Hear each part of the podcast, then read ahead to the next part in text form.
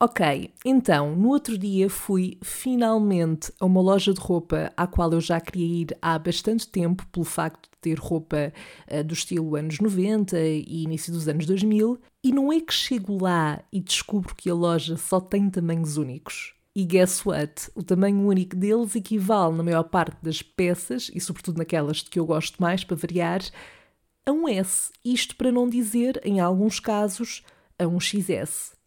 A minha questão é esta: alguém me consegue explicar a lógica disto?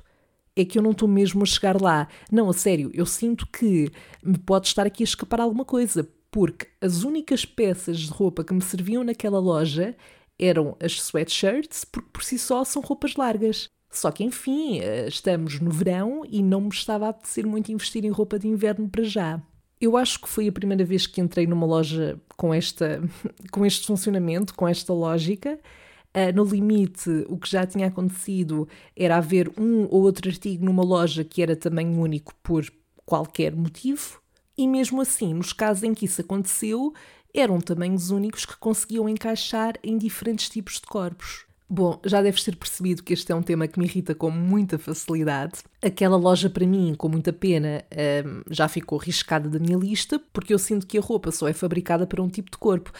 E, honestamente, mesmo que um, eu tivesse um tipo de corpo que encaixasse naqueles tamanhos, naquele tamanho único daquela loja, eu acho que me ia pesar, se calhar não tão diretamente, porque não, não me ia sentir afetada, mas acabaria por também pensar nesta questão que é porque é que eu vou estar a contribuir para uma loja que um, promove uma idealização de corpo, de certa forma, ou simplesmente não oferece opções para diferentes tipos de pessoas.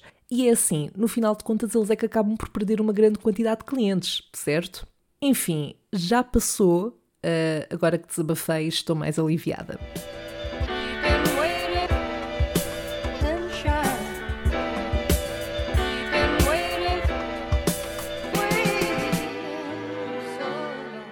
Alô, Cherry. Bom, agora que já entrei a matar neste episódio, uh, vamos colocar aqui um mood mais chill para a nossa conversa de hoje. Eu já tenho aqui o meu cafezinho de lado, portanto estou mais do que a postos. By the way, eu não sei se na tua zona onde tu vives tem, tem estado igual, mas nos últimos dias por aqui o tempo tem estado muito bipolar. Ora está cinzento a ameaçar chuva, ora vem um sol, ora vem um vento dos diabos. Literalmente, este tempo está mais instável do que a minha sanidade mental. Also, este fim de semana que passou, vi o meu primeiro filme de terror sozinha. Oh yeah! Eu acho que já tinha partilhado aqui que eu não sou de todo fã de filmes de terror, eu sou muito cagona e os poucos que eu já vi foram sempre em contexto de grupo e, portanto, eu também nunca ficava sozinha nessa noite uh, em que vi o filme.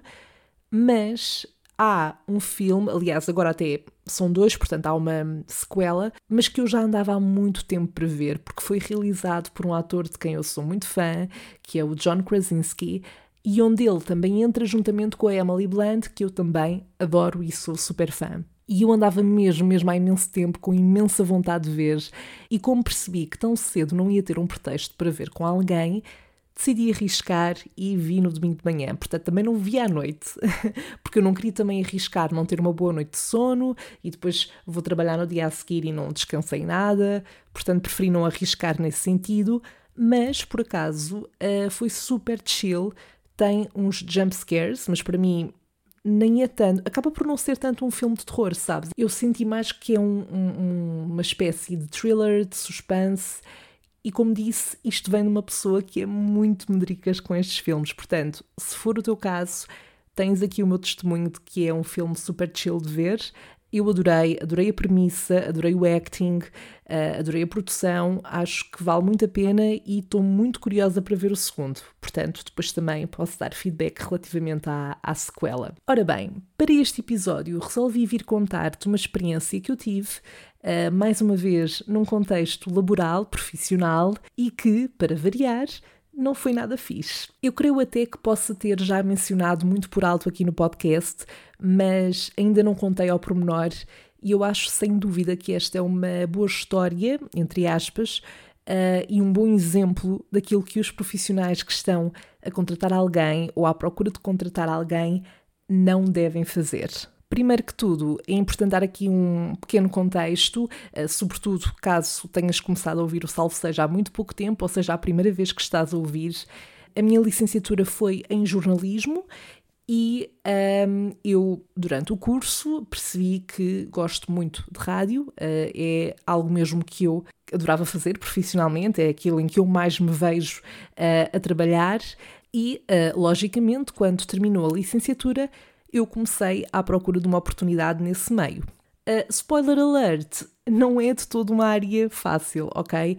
A comunicação já é uma área não muito fácil, jornalismo ainda pior e se formos ainda especificar mais dentro de todos os meios do jornalismo, digamos assim, rádio é possivelmente rádio e televisão, mas eu diria até que, sobretudo, a rádio é aquele que é mais fechado e onde é mais difícil encontrar uma oportunidade e entrar. Mas uma pessoa tem que tentar, não é? Tem que tentar, tem que ir à luta. Ou seja, não pode partir só do pressuposto de que, como o mercado é assim, que não vai encontrar uma oportunidade e, portanto, se é algo que eu quero fazer, assim que acabei a licenciatura, o meu intuito foi o de procurar uma oportunidade na área. Um, pronto, e enviei imensos currículos, obviamente. Um, tentei ver se conseguia falar diretamente com alguém para perceber qual é que seria um, a melhor forma de fazer chegar o meu currículo e de conseguir uma entrevista com alguém mas nunca deu uh, frutos, é de facto muito difícil e, portanto, ou se tem uma cunha. Um, ou se tem uma sorte de caraças, eu cheguei a ir a um casting da RFM, uh, ah, ainda estava na licenciatura, acho eu, mas como não sou nem influencer, nem youtuber, nem tenho mais de 10 mil seguidores nas redes sociais, acabei por não ser considerada. É assim, isso sem dúvida que foi um fator, ok? Estou mesmo a ser honesta, uh, acho que isso teve, não digo que todas as pessoas que passaram até para as próximas fases do casting, para as quais eu não passei, que fossem influencers, que tivessem esse background, mas essa experiência mostrou-me que um, esse esse background, esse, essa, essa característica tem cada vez mais peso, ou seja, um, procurarem pessoas que já tenham uma certa visibilidade que possam trazer para, neste caso, a rádio. Eu admito, o casting tinha várias fases e eu logo na primeira, que foi só por onde eu fiquei, não me correu muito bem. Eu acho que ainda não tinha sequer ido a nenhuma entrevista antes de, de trabalho ou naquele contexto, portanto eu estava muito nervosa um, e acho que não, pronto, não me saí muito bem no sentido em que não, não fui muito dinâmica, não, não estava muito descontraída, portanto acho que isso também me, me limitou. Uh, mas pronto, isto para dizer que de facto é difícil uh, fazê-lo, mas uh, uns meses depois de eu ter acabado a licenciatura, eu estava a ver vagas na internet, não é? E surgiu uma. apareceu uma vaga para animador, que, é, que era aquilo que eu queria mesmo fazer, portanto, animação, entretenimento um, em, em rádio, e uh, apareceu uma vaga para uma rádio local aqui na minha zona. E eu pensei, ok, let's try it. Até porque se eu puder começar numa rádio local, é ótimo. Era, era até perfeito para mim, ganhava imensas bases, estaleca, e depois, pronto, e eventualmente tentava ir para, para outra rádio.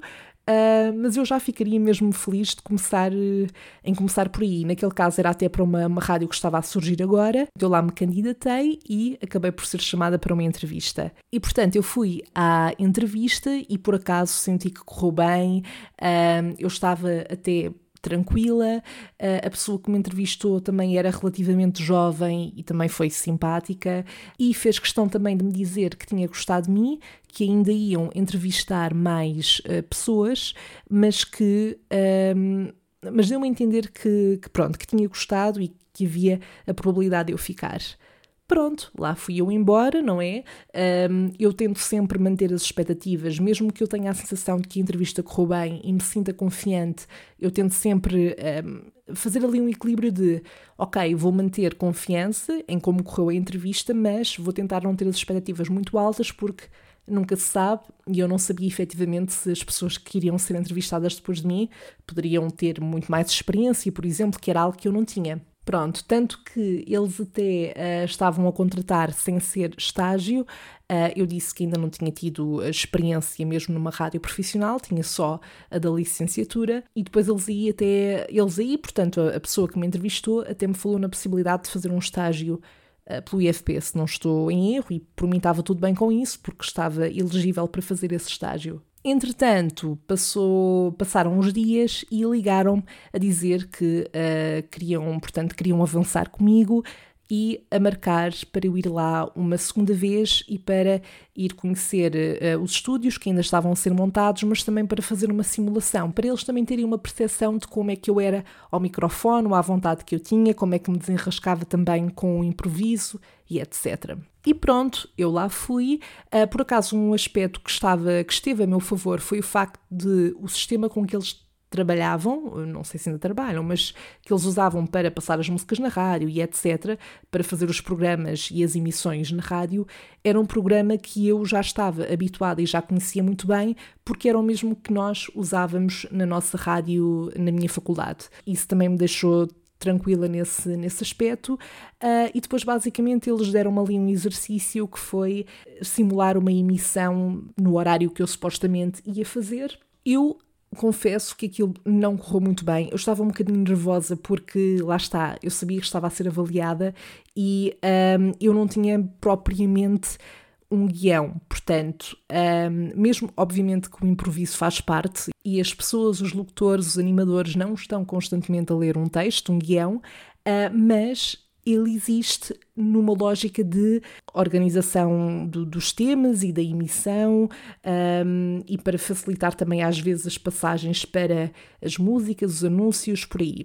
E a verdade é que eu não tinha esse guião, portanto, tudo aquilo que eu disse ao microfone foi muito de improviso e, portanto, não foi de todo perfeito, esteve muito longe disso, e houve uma altura em que uh, eu me enganei e como aquilo, portanto, aquilo era uma simulação de como se eu um, como se eu estivesse em direto, ok? Era para fazer tudo como se eu estivesse em direto. Mas houve uma altura em que eu me enganei e como eu não estava efetivamente no ar e aquilo era uma gravação, eu pensei, ok, vou aproveitar o facto de isto ser uma gravação e vou reformular esta parte e vou começar do início para fazer isto bem. Uh, sim, provavelmente se calhar deveria ter tentado resolver a situação como se uh, o fosse fazer em direto, mas vou voltar a frisar que eu realmente estava muito nervosa e isso não estava a ajudar. Pronto, e depois o que aconteceu foi que eu estive juntamente com a pessoa que me entrevistou e depois uma outra pessoa que eu só conheci nesse dia, que também estava à frente dessa rádio. Pronto, estivemos a ouvir a minha gravação e Sherry, um, a outra pessoa que se juntou nesse dia para ouvir também a gravação e ver como é que eu me saía, etc. Foi super arrogante comigo, um, do género. Como assim não és uma máquina, um robô e erraste, deste um erro, mas afinal és humana? Não, nós não contratamos humanos, nós contratamos super-heróis, máquinas e robôs para acertar tudo à primeira. Ele não disse isto, mas uh, a forma como ele, como ele interpretou e ficou depois de me ter enganado e ter voltado a fazer as coisas, a ter voltado a repetir um, o exercício, foi muito nessa lógica, foi muito arrogante nesse sentido. Ele nunca sorriu para mim no tempo todo em que lá esteve. Enfim, esse tipo de pessoa. Claro que isso só contribuiu para me deixar mais angustiada. Uh, eu tentei defender-me um bocado e, e, explicar aquilo que te estava a explicar de uh, sim, sim, eu sei que o objetivo era uh, fazer como se estivesse realmente ao vivo, mas eu aproveitei esta oportunidade para começar do início, porque de, facto, de facto tive ali um percalço, uh, mas claro que nunca o faria sabendo que estava mesmo em direto. Pronto, depois uh, o, outro, o outro senhor, rapaz, que, que foi quem me tinha feito a primeira entrevista e que também estava a rever o exercício comigo, deu-me ali umas dicas, uh, algumas coisas ele disse e eu percebi que também é muito. Ou seja, é uma coisa que depois também varia muito de estilo. Um, com o estilo de, de, das pessoas que fazem rádio, não é? Porque uh, os diferentes uh, animadores, as diferentes pessoas, locutores que, que, fazem rádio, acabam por ter estilos diferentes na forma como. Um, ehm, interagem, não é? Com o ouvinte, como uh, têm algumas bengalas que usam para facilitar também certas passagens e etc. Portanto, Há coisas que são mais universais, há outras coisas que são mais de estilo, mas pronto, eu ouvi, anotei tudo e no final uh, aquilo que ele me disse foi: uh, pronto, nós agora vamos ter que acabar aqui o estúdio e etc. Mas daqui a umas duas semanas ligamos-te para acertarmos o dia e as horas que tu começas. Eles tinham-me já dito qual é que era o horário que eu ia fazer e tudo, uh, quanto é que eu ia receber e não sei o quê. Eu não me lembro desses detalhes, mas, mas tinham-me dado todas essas informações. Uh, e pronto, eu fui-me embora e mesmo com a sensação de que aquilo não tinha corrido tão bem, como eles me tinham dito que eu ficava e quando é que uh, me chamavam para começar e etc., pronto, eu estava a contar com isso. O que é que acontece? Eu estive para aí um mês ou um bocadinho mais à espera dessa chamada então para efetivamente começar. Chegou um ponto em que eu decidi ligar então à pessoa que me tinha feito a entrevista, liguei várias vezes e nunca me atendia. Houve uma vez em que eu lembro muito bem disto, uh, tinha ido a um centro comercial aqui na minha zona e uh, já não me lembro se uh, me ligaram, retornaram a chamada que eu tinha feito ou se eu chegou ali uma altura em que voltei a ligar. Pronto, e a dada altura eu recebo uma chamada, ou seja, da pessoa com quem eu estava a tentar falar, não é? Que me tinha feito a entrevista uh, e que me estava a devolver uma das muitas chamadas que eu tinha feito e atendeu e aparentemente não tinha o meu número gravado sequer. Eu disse quem é que era, disse que estava a ligar porque uh, tinham ficado de me dizer alguma coisa nas duas semanas seguintes e nunca mais tinha sabido nada e era só para saber uh, com o que é que podia contar, quando é que teria que me preparar e etc. E nisto a resposta do uh, rapaz foi: eu estou a chamar rapaz porque ele não era muito mais eh, velho do que eu, uh, portanto, não era, era uma pessoa adulta, mas não, não estava nos seus 40 sequer, portanto. Ele disse-me basicamente que, ah, sim, sim, olha, eu agora estou aqui, uh, estou aqui um pouco atarefado, ou estava numa reunião, o que é que era, e já ligo de seguida para falarmos. E eu muito bem. Como eu disse, eu estava no centro comercial e, portanto, naquela ansiedade de, ok, quando é que ele me vai ligar de novo, eu decidi ir para a parte exterior do centro comercial para poder estar uh, mais à vontade, sem estar com o barulho das pessoas uh, à volta, caso ele me ligasse e um, ehm, estivesse, portanto, assim, mais à vontade para, para falar. Sherry, eu estive, e não estou a exagerar, não estou, eu estive duas horas, ok? Duas horas, ou se não foram duas horas, foi muito perto duas horas uh, na parte exterior do centro comercial, sentada num banco, à espera que o telefone tocasse e não me ligaram. Nisto resolvi ir embora e no dia seguinte continuei sem ter novidades e chegou uma altura em que eu voltei a ligar, porque já me estava a passar um bocado com a situação. Liguei, o senhor rapaz uh, lá me atendeu eu disse outra vez quem era, ao que ele me diz: Ah, sim, Sandra, olhe, nós entretanto optámos por uh, avançar com uma pessoa com mais experiência porque pronto, sentimos que apesar de Sandra ter uh, jeito e etc, que, que, pronto, que ainda falta ali alguma experiência, uh, nós só vamos mesmo avançar em janeiro. Portanto, isto foi, nós falámos em dezembro do, de 2017, creio, uh, e portanto ele estava a dizer-me que aquilo só ia avançar em janeiro, portanto no início do próximo ano, que era quando o estúdio estaria pronto, mas penso que, penso que, que era esse o motivo. E eu, se fosse agora, provavelmente teria feito mais perguntas, teria perguntado o porquê dessa decisão e também teria, obviamente, reclamado pelo facto de me terem deixado à espera e não me terem dado nenhuma resposta. Porque aqui a verdadeira questão é esta: é que se eu não tivesse insistido, se eu não tivesse voltado a ligar, eu provavelmente continuaria não sei quanto tempo à espera de uma resposta. E a conclusão desta história é que, no fundo, isto é o básico dos básicos no que toca a ter o mínimo de ética profissional, o mínimo de consideração pelas pessoas. Nada justifica o facto de deixar uma pessoa completamente pendurada e não dar uma resposta, ok? Eu fiquei literalmente à espera para saber e não avancei com mais nenhuma candidatura para nenhum lado, não avancei com mais. Eh, não, não estava à procura sequer, porque estava dependente daquela resposta. Não queria avançar também sem saber qual é que era a situação ali e porque a última resposta que me tinham dado é que eu efetivamente tinha ficado e, portanto, que ia começar a trabalhar com eles.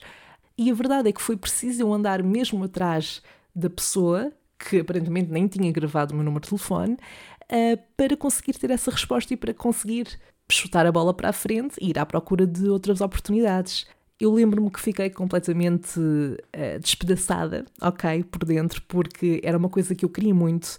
Uh, eu quase que me gostava acreditar quando fui à entrevista, quando tinha sido chamada, quando disseram que queriam ficar comigo, porque eu só pensava: oh meu Deus, isto está a acontecer tão rápido, eu achei que ia ser tão mais difícil conseguir um lugar para mim na rádio uh, e eu acabei há uns meses a licenciatura e já estou a ter essa oportunidade.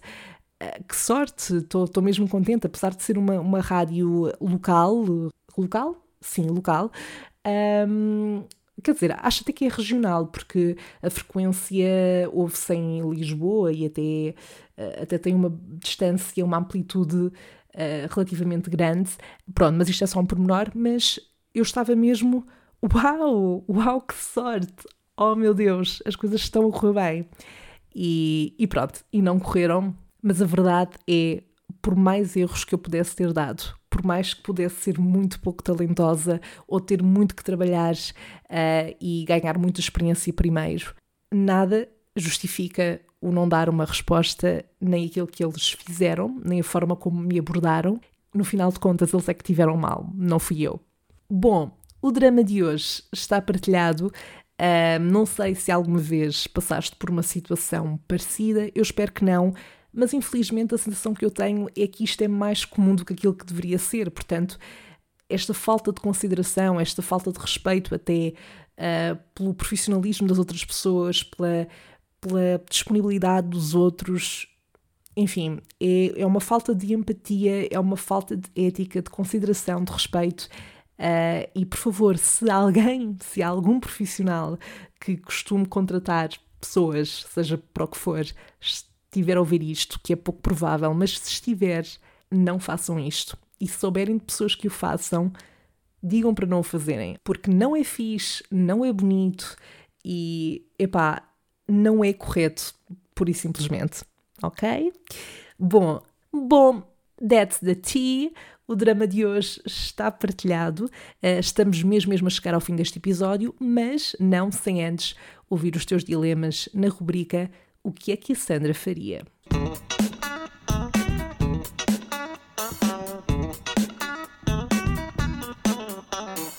Ora, este dilema foi enviado pela Catarina Jorge por mensagem de voz. Vamos lá ouvir o que é que ela tem a propor. Olá, Sandra. Eu gostava muito de saber o que é que a Sandra faria se uh, existisse, entre aspas, por magia, uma coisa espécie Nárnia em que tinhas uma porta à tua frente e tu podias abrir essa porta e, e experimentar uma vida diferente durante um dia. Eu gostava de saber o que é que tu mudavas na tua vida. Tiravas um curso diferente? Ias aprender a fazer ginástica acrobática? Que vida é que tu experimentavas durante um dia do outro lado dessa porta? O que é que tu farias? Epá, que dilema giro. Eu adoro este tipo de perguntas, de dilemas, adoro que me ponham a pensar nestas coisas. Esta malta é muito criativa e eu adoro isso. Um, e pronto, respondendo ao teu dilema, Catarina, eu arrisco-me a dizer que, hum, primeiro, que praticamente toda a gente gostaria de ter esta oportunidade pelo menos uma vez, certo? Eu acho que há sempre uma certa curiosidade em sabermos como é que seria a nossa vida uh, se tivéssemos feito algumas escolhas completamente diferentes, ou mesmo se fôssemos uma pessoa totalmente diferente daquela que somos hoje, com gostos diferentes, ambições e objetivos diferentes. Aliás, isto é uma coisa que eu já pensei para mim várias vezes, ou seja, como é que seria a minha vida se eu tivesse feito outro caminho? Claro que eu ainda sou uma moça jovem, pelo que eu creio que há sempre oportunidade e justificação para darmos uma reviravolta à nossa vida e experimentarmos coisas diferentes, sairmos da nossa zona de conforto e etc. Mas, e respondendo finalmente ao teu dilema, Catarina, durante esse dia em que eu efetivamente pudesse experimentar uma vida diferente, eu acho que descartaria tudo aquilo que eu tenho e que faço hoje, porque lá está, eu voltaria inevitavelmente a esta vida e, portanto, aproveitaria para fazer outras coisas que me chamam a atenção e o interesse e que, pelo menos, ainda não tive a oportunidade de fazer. Tirava, sem dúvida, outro curso. Um, é assim, importa ressalvar que, apesar de eu não querer seguir profissionalmente jornalismo, foi importante para mim tirar este curso para perceber aquilo de que eu gosto realmente de fazer, como já disse aqui neste episódio, que é rádio, mas eu tiraria uh, neste dia, neste dia extra, neste dia a viver outra vida, tiraria outro curso, um, talvez teatro, que era a minha primeira opção quando terminei o secundário, Embora saiba que não é de tudo uma área fácil, aliás, eu aparentemente tenho uma tendência para gostar daquilo em que o mercado trabalha, é uma merda, mas pronto. Ou então continuaria, se calhar, na área da comunicação, mas iria logo para uma vertente mais de marketing e do digital, porque já saberia que me ia dar muito mais jeito no futuro. Mas é assim, isto é um dia, não é? Portanto, eu acho que mais do que ficar na minha área, seria interessante experimentar outra coisa diferente, talvez um, psicologia ou sei lá veterinária. Um, eu acho que ia lidar muito mal com isso, porque eu vejo um cão abandonado e já choro rios, portanto, enfim. Mas outra coisa que eu gostava muito de ter feito, por exemplo, era hum, ter, ter apostado logo desde criança em algum tipo de desporto ou atividade física, um, mas sobretudo na dança, até porque eu cheguei a ter aulas de hip hop uh, durante um curto período de tempo e também tive umas aulas de dança na primária e eu sempre adorei mas os anos foram passando e eu nunca mais voltei e era sem dúvida algo a que eu gostava muito de voltar, portanto, um dia destes há de acontecer. Ah, e também aprenderia logo desde miúdo a andar de patins, porque isto agora está a ser um berbicacho, não é? mas é exemplo de que vamos sempre a tempo. Uh, mas, Catarina, falaste na ginástica acrobática e eu lembro-me de ser mais nova e de achar isso super fixe. Tipo, as pessoas que faziam ginástica acrobática eram bué fixe, tipo, já tinham esse estatuto. Um, e, portanto, eu também tinha muita vontade de fazer isso, mas nunca cheguei a inscrever-me uh, e gostava de o ter feito até para ter uma coisa que não tenho hoje, que se chama elasticidade e que dá jeito. Por fim, não sei se isto conta, mas eu gostava muito de, por um dia, uh, viver uma vida de rica para poder viajar a toda a hora se bem que, sendo só um dia, lá está, eu acho que se calhar não daria para fazer render muito esta parte, mas também não custa sonhar. Bom, mas eu diria que é isto. Uh, provavelmente depois de gravar vou-me lembrar de mais coisas que adorava fazer, uh, mas se pudesse fazer tudo isto nesse dia seria muita porragem. E pronto, é isto, Sherry. Eu espero ter sido uma boa companhia. Obrigada por estares desse lado e ouvires os meus desabafos e devaneios. Conto contigo desse lado no próximo episódio, mas até lá, vamos falando pelas redes sociais. Diz-me o que achaste deste episódio, o que é que tu farias neste dilema. Eu adoro saber estas coisas. E envia-me também, através das redes sociais, dilemas a que queiras que responda nos próximos episódios. É só procurares por Salve Seja Podcast no Instagram e no Facebook. E nós encontramos na próxima conversa de café. Bye!